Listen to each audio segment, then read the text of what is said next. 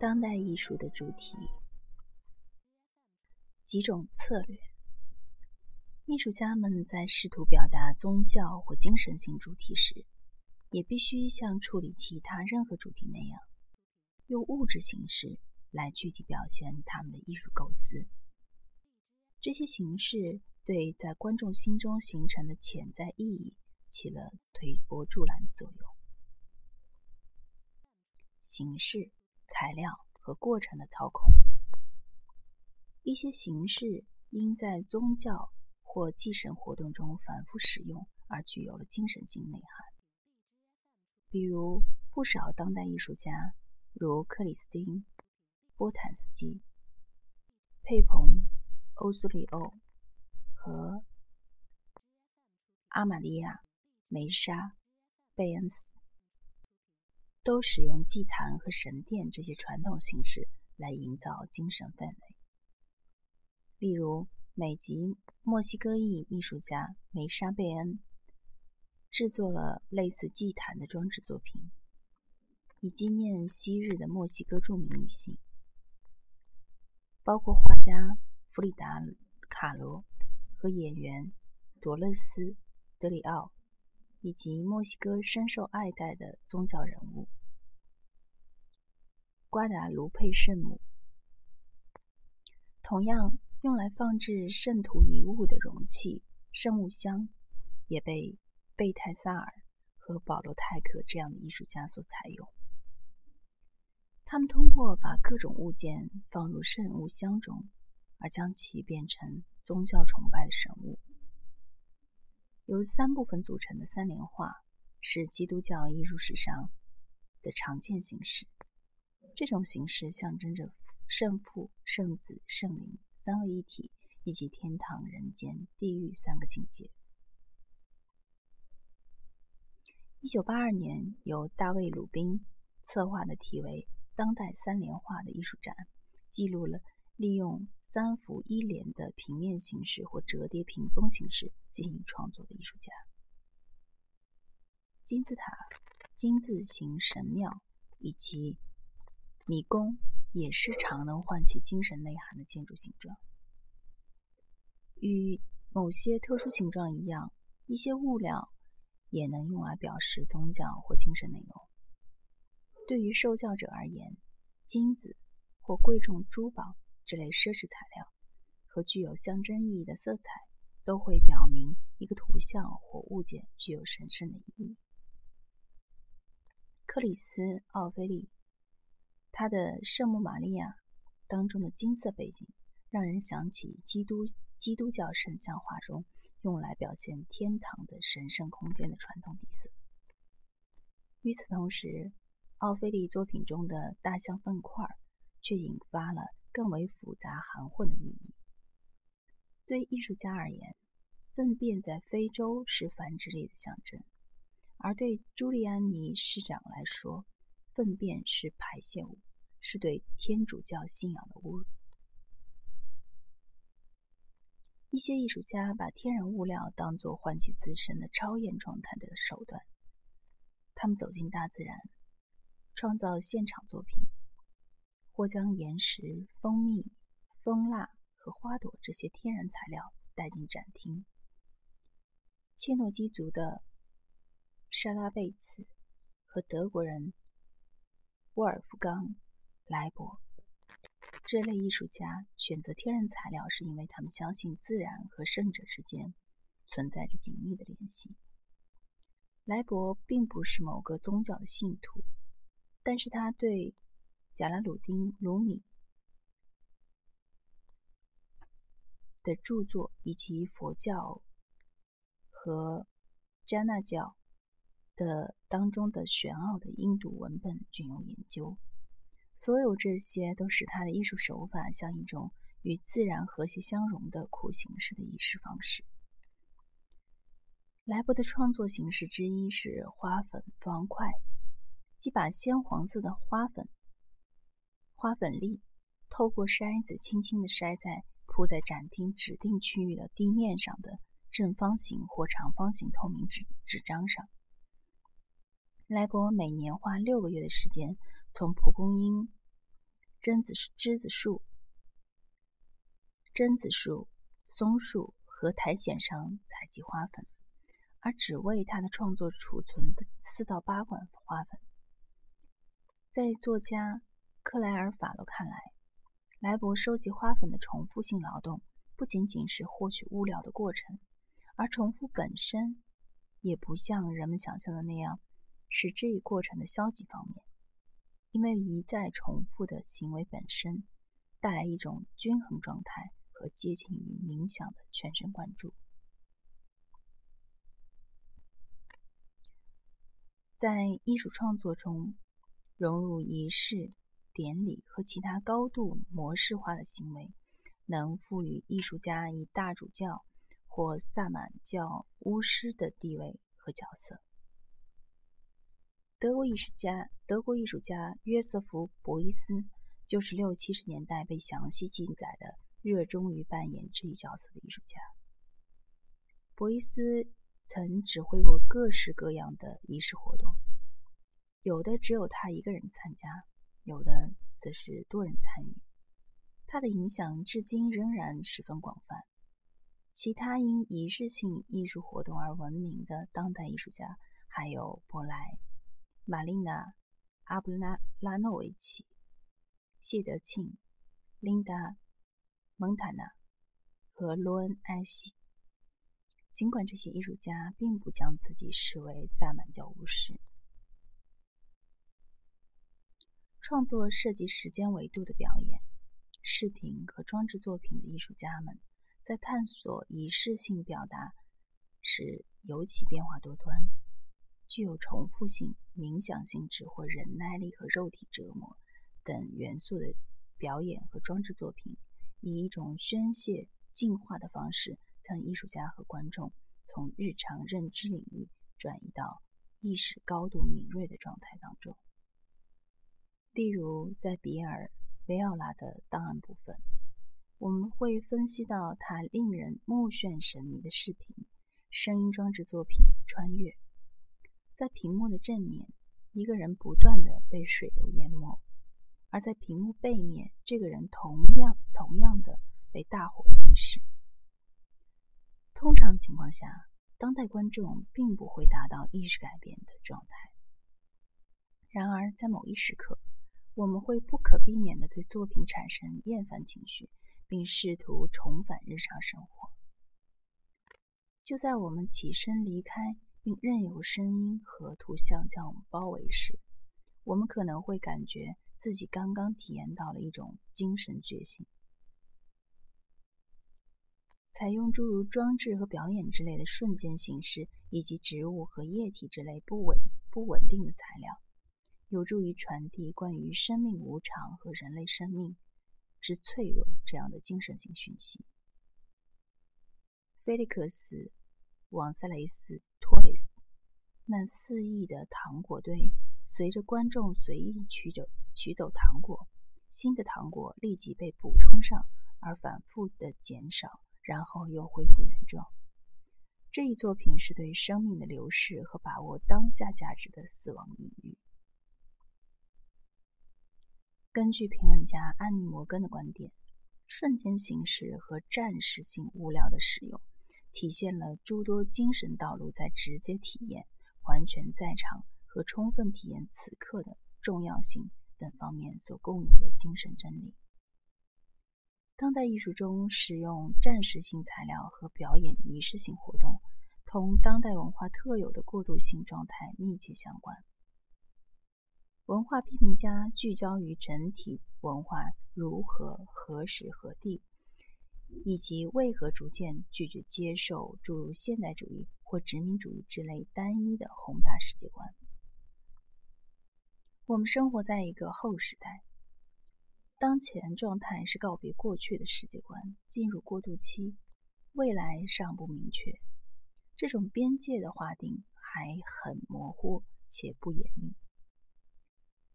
理论家们采用术语 “liminal” 来指代这一包括心理变化和身体变化的过渡时期。这一术语从二十世纪初荷兰人种学家阿诺德·范·盖内普的故著作中借用而来的。盖内普是将一个人在身份发生变化时所经历的过渡时期描述描述为 liminal。历史上看来，诸如婚礼这类表示过身份过渡的仪式，是和地位的关键性转变密切相关的。仪式把受教人稳妥地从一个状态带入到另外一个状态，并在受教人心理和生理的 liminal 阶段给予支持。今天，仪式性作品以同样的方式帮助艺术家和观众在我们当前不稳定的文化契机中寻找方向。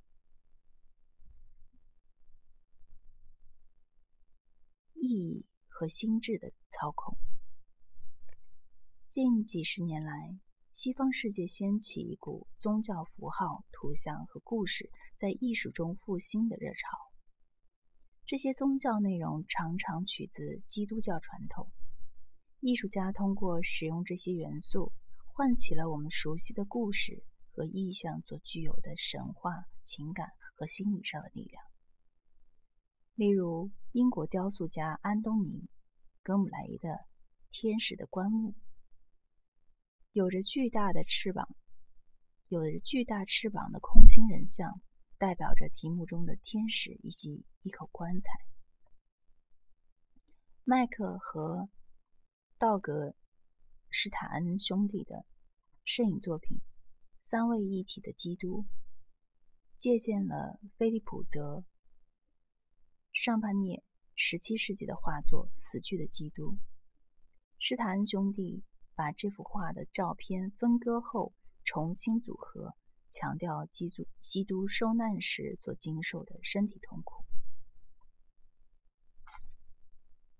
除了基督教以外，一些诸如艾利森·萨尔这样的非裔美国艺术家，创作了令人联联想到非洲宗教崇拜的神物的。现代雕塑作品。本章之前讨论过的沙沙兹亚西斯达和菲利斯布兰姆森，都是利用后现代拼贴技术，将不同宗教中的图案和肖像结合起来的艺术家。对历史上的宗教意象的使用，也带有反讽意味。或不以任何信仰为基础。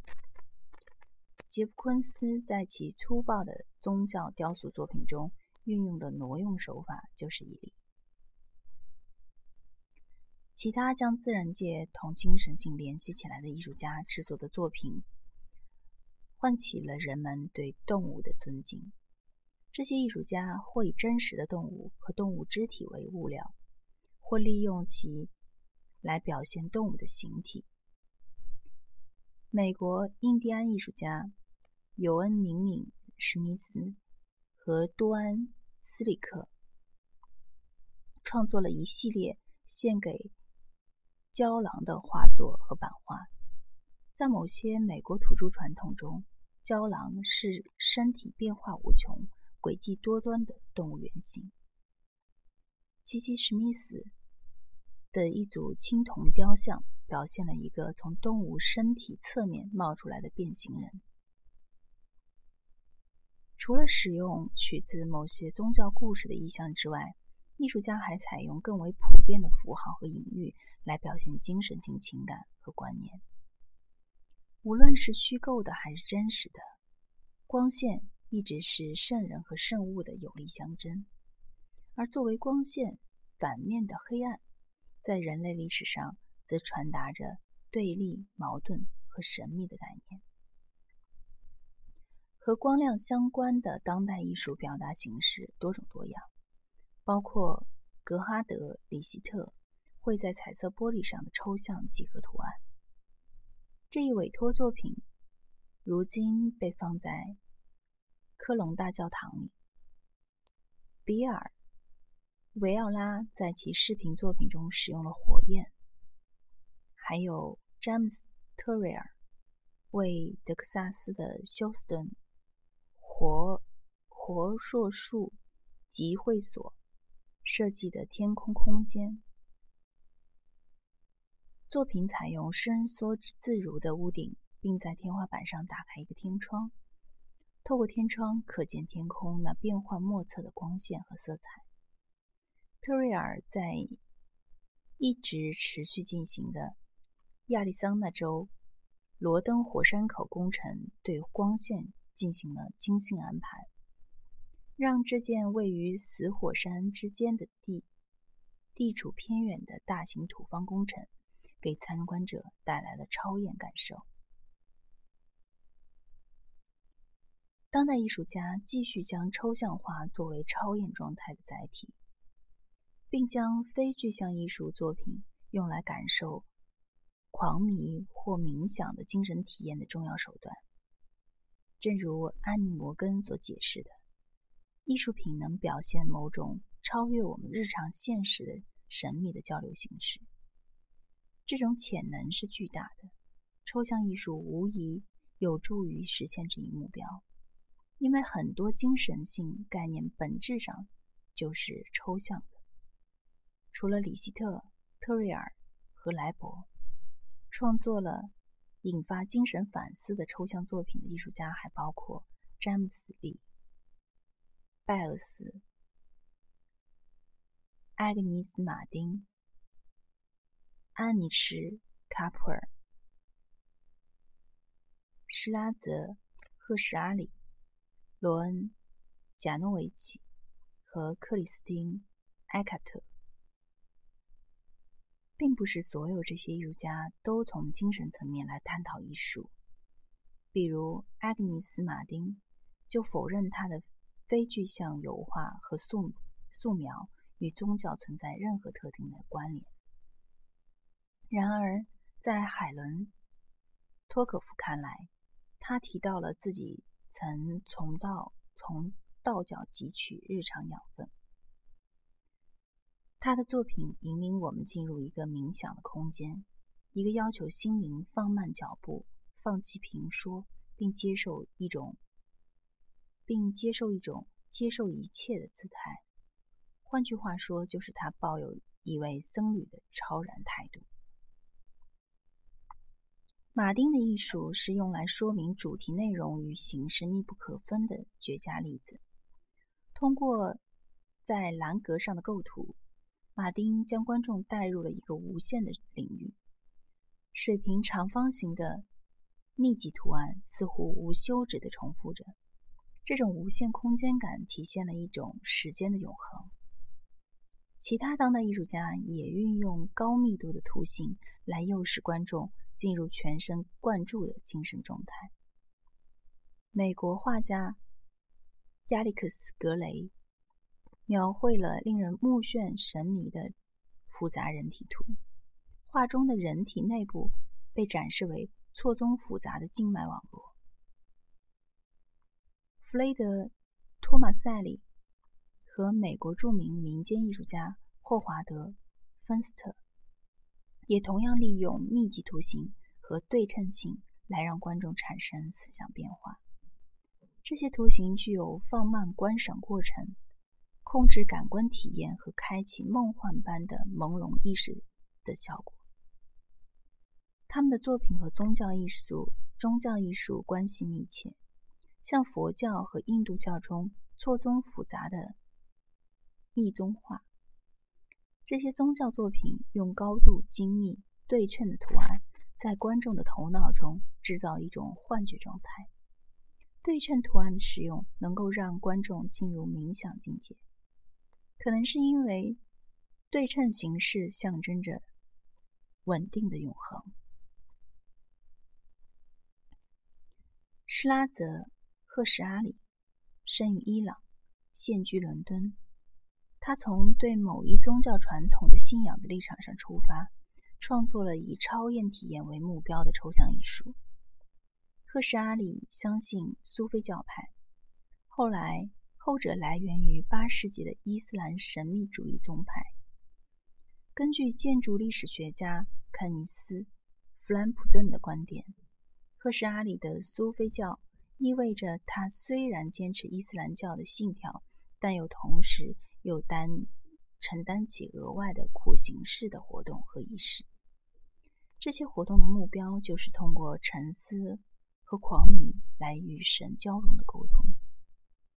赫什阿里对卢米的教义进行了研究，根据这些教义深沉的意义，借助超越物质世界的宗教仪式、舞蹈和眩晕状态，最后通向神的启蒙。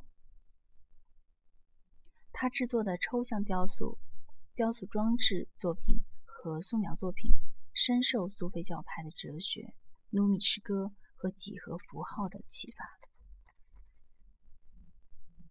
他的一件名为《绕着中心转》的作品，由四个表面包着铅的立方体组成，每个立方体的顶部都嵌着一个呈锯齿状的方格，方格上布满了金箔。金色方格代表了超超越尘世上的物质世界，并达到开悟境界的舞者。在分析自己的艺术目标时，赫什哈赫什阿里说道：“寻找物物质本身的真诚，将你带到不可思议的地方，因为这是探索你自己的存在本质，并试图了解自身构成的过程。”我并不是从自己与名称、文化等诸如此类的因素之间的关系去试图理解我是谁。我能去描述、理解这些因素，也可以与之一刀两断，但是我无法理解存在的魔力和奥秘。我能感受到它，生命和存在的本质比任何我所知的事物都强、都强大的多。即便许多艺术家的作品并不带有宗教关联，他们也将艺术创作本身视为一种类似神秘体验的过程，或一种有意识的实践。艺术创作过程需要全身心的投入，并心甘情愿地摆脱各种单调平凡的世俗世俗之责任的牵绊。他将创造者带入另一个世界。同样，对观众而言，欣赏艺术成品也让人心醉神迷的过程。艺术家和观众希望从艺术中找到沉思冥想、令人激动的启示性感受。这种感受和宗教带给我们的体会相类似。与此同时，其他人或是怀疑艺术是否能有能力带来超验体验，或对。追求这类审美超越的动机持批判态度，例如将艺术本身看作是更高层次的召唤，会导致人们故意回避对眼前问题的处理。在多利特·勒维特哈顿看来，作为宗教的艺术是一无所有的弱势群体的节目。